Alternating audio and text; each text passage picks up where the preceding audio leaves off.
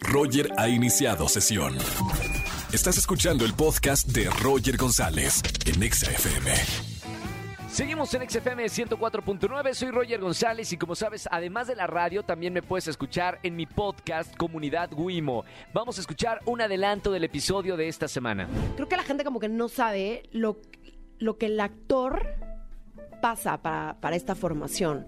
El, Raúl- el maestro Raúl Quintanillo, que lo amo, saludos, ojalá nos esté escuchando, eh, fue conmigo en especial también muy duro. Y yo, de hecho, tengo un compañero que tú también quieres mucho, que es Lambda. Sí, claro. Fuimos los más chicos de la generación, teníamos 18 años, eh, y la verdad desde que nos vio Quintanilla dijo, ay, estos, bueno, no, no les doy ni dos meses. ¿Te lo ¿no? confesó en algún momento? Sí, porque éramos los más chiquillos y según él decía que no teníamos idea de lo que queríamos en esta carrera. Sí.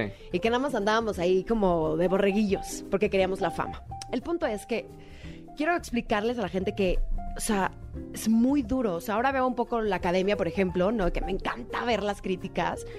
Y, y- y- y la generación en la que estamos ahora, como con, con- con esta magia también de, fa- de fama, así, lo que voy es, tienes que lidiar con, con nos todo el tiempo, tienes que lidiar con un tema súper fuerte. Raúl, el, Raúl Quintanilla te manejaba el, no sirves, ¿por qué quieres estar aquí? O sea, te cuestionaba mucho el por qué querías esta carrera, no nada más era aparecer en la televisión. Claro. ¿Me explico? Y ya después, no sé si talentosa o no, simplemente amo y defiendo mucho esta carrera. ¿Era como te lo imaginabas eh, an- cuando estabas estudiando o antes? Eh, creo que es mucho más difícil.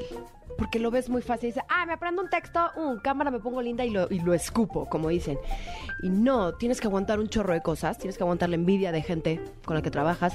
Tienes que aguantar que me tocó, que no voy a decir su nombre porque es una mujer respetable, madura, que no entiendo por qué se comportó de esa manera, pero me hizo la vida imposible en mi primer proyecto. ¿Cómo en vez de ser generosa y ser una... Era una señora, de verdad. Y es actriz reconocida. Pero te repito, a mí esta señora me hizo la vida imposible. Me, me sombreaba, me tapaba la cámara.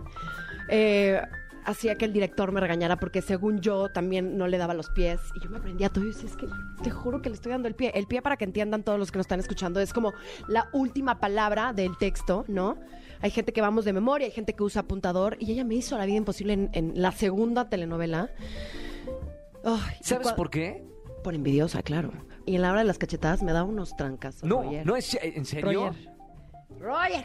Antes de Survivor existió la Exacto. isla. La licencia era la isla, ¿no? Así se llamaba, pero es totalmente. ¿Pero era lo mismo? So- totalmente. O sea, los mataban de hambre, sol, llagas, eh, pipí en el mar, todo eso. todo. Hueles feo, tienes pelos, este, no te bañas. ¿Tienes pelos tú? No, ya no, Roger. Después de la isla me hice depilación láser. Para los siguientes. No. Hace poquito recibiste el, el anillo en Nueva York. Bueno, cuéntame primero cómo fue, cómo se conocieron.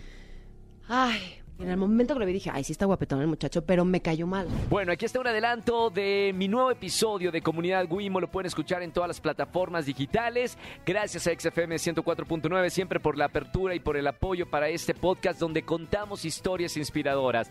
Escúchenlo completo, ya saben, en cualquiera de las plataformas digitales. Escúchanos en vivo y gana boletos a los mejores conciertos de 4 a 7 de la tarde por Exa FM 104.9.